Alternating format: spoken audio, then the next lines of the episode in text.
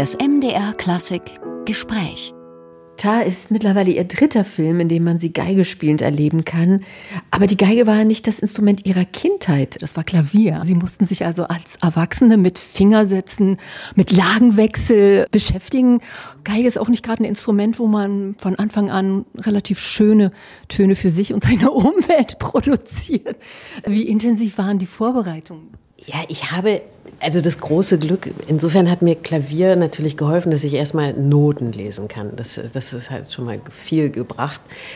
Und dann hat mir meine wunderbare Lehrerin Marie Kogge, mit der ich schon seit dem ersten Film zusammenarbeite und auch nie ohne sie, glaube ich, jemals wieder annehmen würde, eine Violinistin zu spielen, weil sie irgendwie schafft, schon zu Beginn bei der ersten Aufgabe, geschafft hat, mir diese Angst vor diesem Instrument zu nehmen. Weil du ja denkst, das schaffe ich doch nie. Ich muss ja erst mal acht Jahre üben, bis ich überhaupt ein Stück in irgendeiner Form wohlklingend vortragen kann. Ja?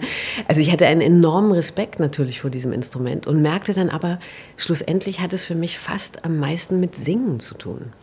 Weil dieses, du musst dich darauf verlassen, dass dein, dein Muskelgedächtnis und deine Intuition den richtigen Griff findet. Du kannst es nicht kontrollieren. Du kannst es nicht wirklich kontrollieren. Du kannst nicht die ganze Zeit gucken, ob deine Finger richtig sind, sondern du musst es irgendwie erspüren. Und je öfter du es machst, desto mehr weißt du eben, wie die Lagenwechsel gehen. Du, du hast Tricks, wie du das machst und so weiter. Und dann an der Bogenhand, wie fein man damit arbeiten kann. Also die Elastizität muss groß sein und, und gleichzeitig durchziehend und so weiter. Also diese Feinheiten, aber schlussendlich, deswegen komme ich auf Singen, musst du es wagen, den Ton loszulassen, sozusagen. Und du spürst das Instrument an dir, das ist auch was anderes als, als das, als das, ja, es ist was Körperliches, es ist was, es ist was Warmes, es ist was wie, wie so eine Verlängerung von dir. Also ich finde dieses Instrument einfach wahnsinnig faszinierend. Und das hilft natürlich. Deswegen macht einem dann diese Arbeit, die ja jeder Musiker dann hat, macht es einem irgendwie auch leichter, weil man dieses Instrument so gern hat, ja. Es ist schade, dass ich es nicht gelernt habe, wirklich. Aber immerhin kann ich mit Marie immer so weit kommen, dass ich die Stücke, die man dann sieht, auch tatsächlich spielen kann. Entdecken Sie Gemeinsamkeiten zwischen Ihrem Beruf und dem eines Solisten, einer Solistin, eines Musikers? Sie sind ja beide einem Text, einem Notentext eines Urhebers verpflichtet.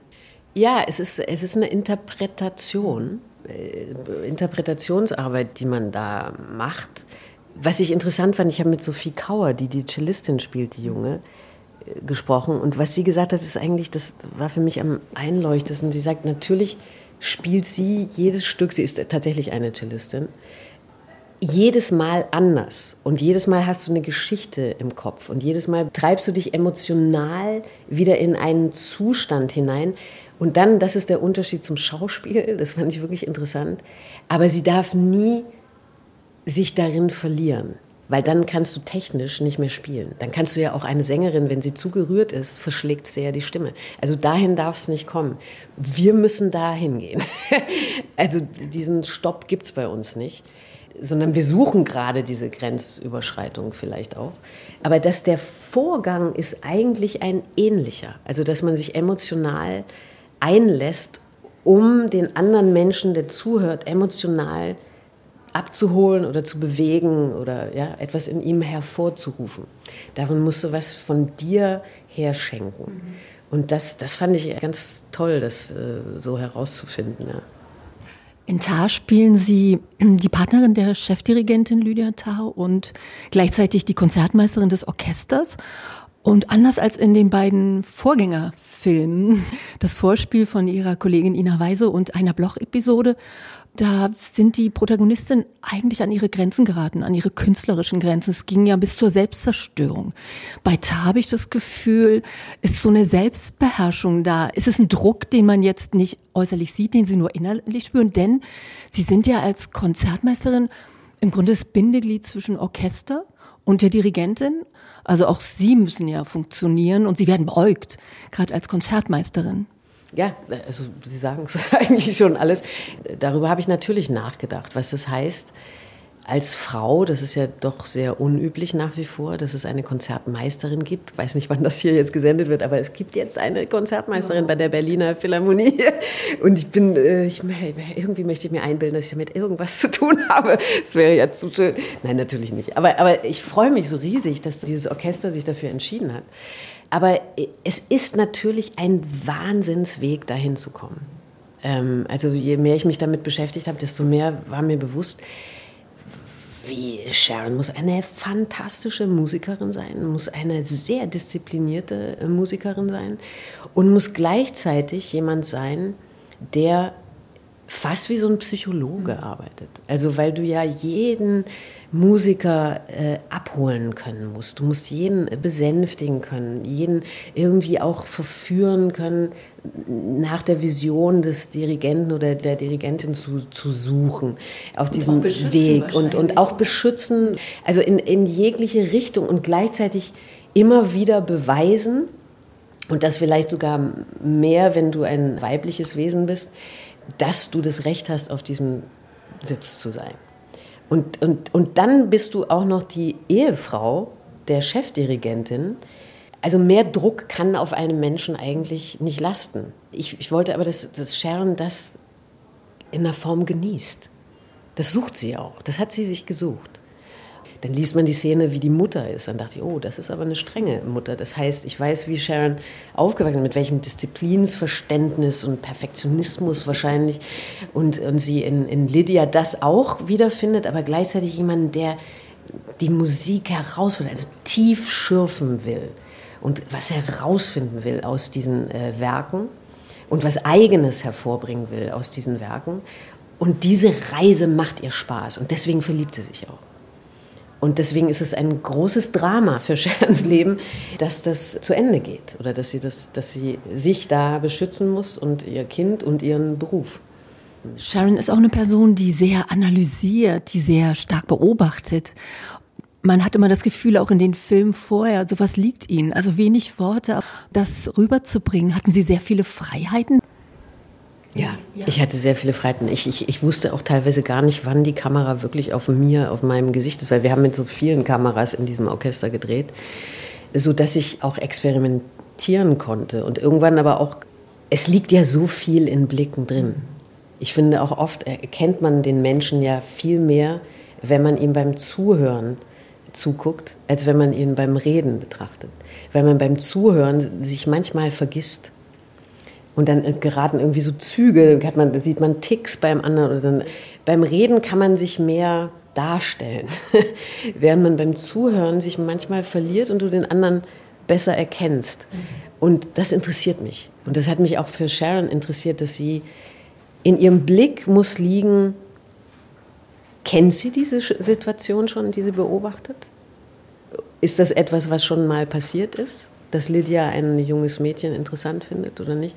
Wie findet sie das? Ist sie geschockt? Kann sie das hinnehmen? Kann sie das verarbeiten? Also in, in Blicken kannst du so viel erzählen und ich muss mir darüber klar sein, dass dem so ist, weil das was über Lydia erzählt. Also es ist auch eine große Verantwortung für die Geschichte. Ja. Und das, ja, ob mir das liegt, weiß ich nicht. Mich interessiert es nur wahnsinnig, mich fasziniert das. Sie spielen in so vielen internationalen Produktionen. Beeinflusst die Sprache, ja, der Rhythmus einer Sprache, ähm, auch so die Melodik, beeinflusst die auch Ihr Spiel? Ja, bestimmt. Ich finde es in einer Form befreiend, weil ich die Sprache nicht ganz im Griff habe und nicht ganz genau weiß, ist die Intonation so, wie das ein Muttersprachler machen würde äh, oder so. Und dann aber eben auch in diesem, ich auch mag, dass man den Akzent eben behält, weil man dann eine Eigenheit hat, etwas andersartiges irgendwie da mitbringt. Also, aber, aber es ist auf der anderen Weise, wenn ich dann wieder mit meiner Muttersprache arbeiten kann, merke ich schon, das sitzt irgendwo anders. Das ist einfach so, weil man über die überhaupt nicht nachdenken muss. Aber äh, auf der anderen Seite eben, wie gesagt, hat es auch was Befreiendes, dass ich etwas nicht so im Griff habe und man es einfach mal wagt. ich kann an beidem was finden. Der äh, Regisseur und Drehbuchautor Todd Field hat ja auch gezeigt, dass Macht, so Machtverhältnisse nicht unbedingt geschlechtstypisch sind. Ich fand das interessant, dass Lydia sich nie als Maestra mm, nennen will, sondern immer die männliche Variante Maestro wählt. Und natürlich Macht kann einen Menschen sehr verändern. Gerade, ich glaube, auch in ihrem Metier hat man ja sowas erlebt. Hat dieser Film, nachdem er in Venedig bei den Filmfestspielen gezeigt wurde und auch schon in Amerika, hatte noch eine Diskussion angeschoben? Ja, das ist ja das Tolle. Wir wollten ja ein, ein Gespräch beginnen mit diesem Film, natürlich.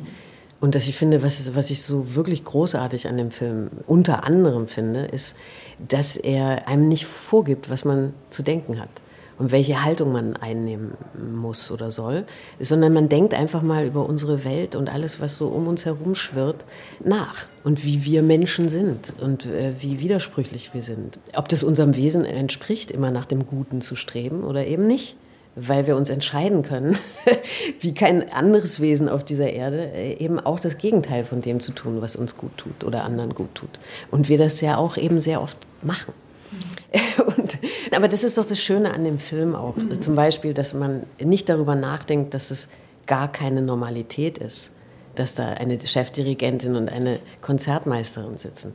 Aber es wird in einer Normalität erzählt. Und da, äh, dann fragt man sich umso mehr, warum es nicht Normalität ist. Aber, es, aber es, es fliegt einem so entgegen. Und man kann das wahrnehmen und man kann registrieren, das wäre doch schön, wenn wir das alles als normal ansehen würden. Und ähm, Frauen oder andersartige Wesen, natürlich möchte man sich keinem Label unterwerfen, weil wir alle, wie schon gesagt, widersprüchliche Wesen sind. Und äh, da möchte ich mir auch gar nichts wegnehmen lassen von, von, von dem, was in einem liegt. Ja. Wir sind anders, natürlich, aber jedes Wesen ist anders. Ja.